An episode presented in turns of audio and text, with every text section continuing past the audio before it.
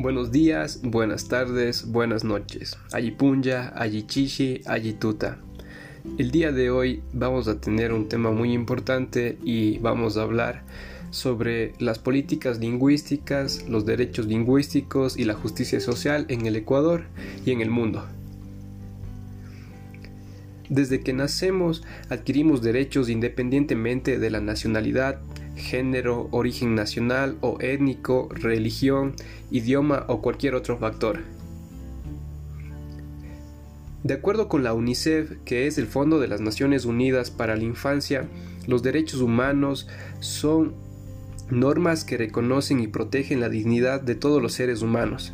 Por ejemplo, todos tenemos derecho a un nombre, a que se nos trate bien, a recibir atención médica, a ir a la escuela e incluso a identificarnos con nuestra lengua materna y que ésta sea respetada por los demás.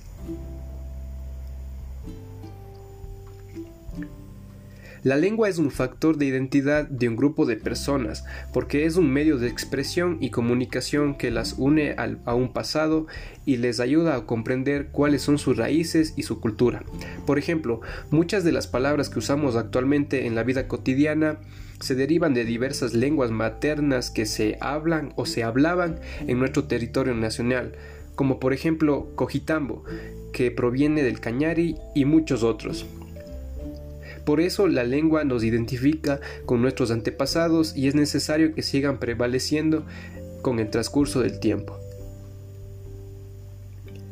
Se habla una diversidad de lenguas en distintas regiones del mundo y las lenguas maternas siguen vivas gracias al derecho lingüístico. Los derechos lingüísticos forman parte de los derechos humanos fundamentales, tanto individuales como colectivos, ya que la lengua constituye colectivamente dentro de una comunidad y es en ella donde las personas la usan de forma individual.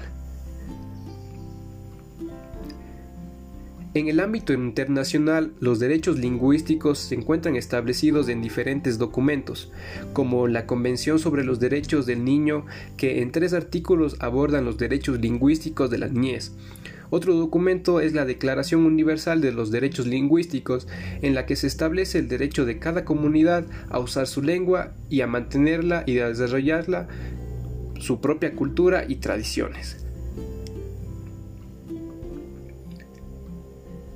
El primer artículo reconoce que los derechos lingüísticos son a la vez individuales y colectivos. Entre los derechos individuales se contemplan los siguientes derecho a ser reconocido como miembro de una comunidad lingüística y derecho al uso de la lengua en privado y en público.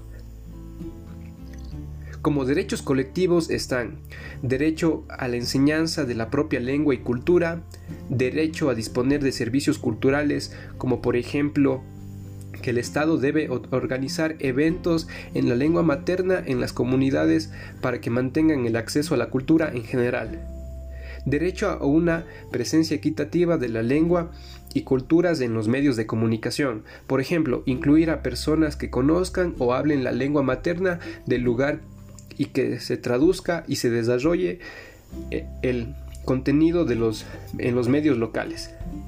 Derecho a ser atendidos en su lengua dentro y fuera de los organismos oficiales. La Declaración Universal de los Derechos Lingüísticos señala que además que todas las comunidades lingüísticas son iguales en derechos, por lo que considera inaceptable la discriminación. El proyecto de ley orgánica de los derechos lingüísticos de los pueblos y nacionalidades del Ecuador tiene como objetivo reconocer y garantizar los derechos individuales y colectivos de los pueblos y nacionalidades con tradición lingüística propia. En el país existen 14 nacionalidades y 18 pueblos indígenas con presencia en las tres regiones del país. En la costa están los Agua, Chachi, Épera, Sáchila y Manta, Huancavilca y Puná. En la Amazonía están los Aikofán, Secoya, Siona, Guaurani, Xihuiar, Zápara, Achuar, Shuar y Quichua.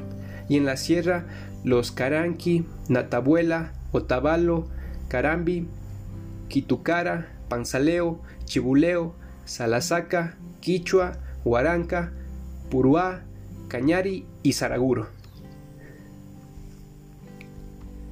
A continuación, los puntos cruciales del proyecto de ley.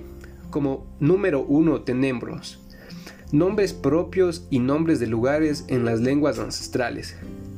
Se propone que los nombres y apellidos provenientes de las lenguas ancestrales usados por los hablantes y no hablantes sean reconocidos y registrados por la autoridad competente.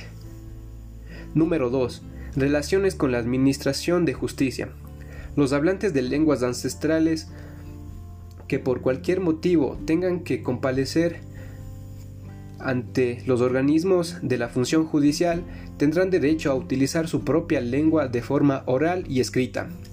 Las autoridades responsables proveerán de, de intérpretes y o traductores y defensores públicos que tengan conocimiento de su lengua y cultura. Número 3. Educación intercultural de los pueblos castellano hablantes. Se velará por la inclusión de los, de los currículos de estudio de manera progresiva, la enseñanza por lo menos de una lengua ancestral. Esto en coordinación con las autoridades competentes de todos los niveles de educación. Número 4. Las lenguas ancestrales en los medios de comunicación. Los principales medios de comunicación del país, sobre todo los audiovisuales, deberán tener espacios de calidad realizados en lenguas ancestrales.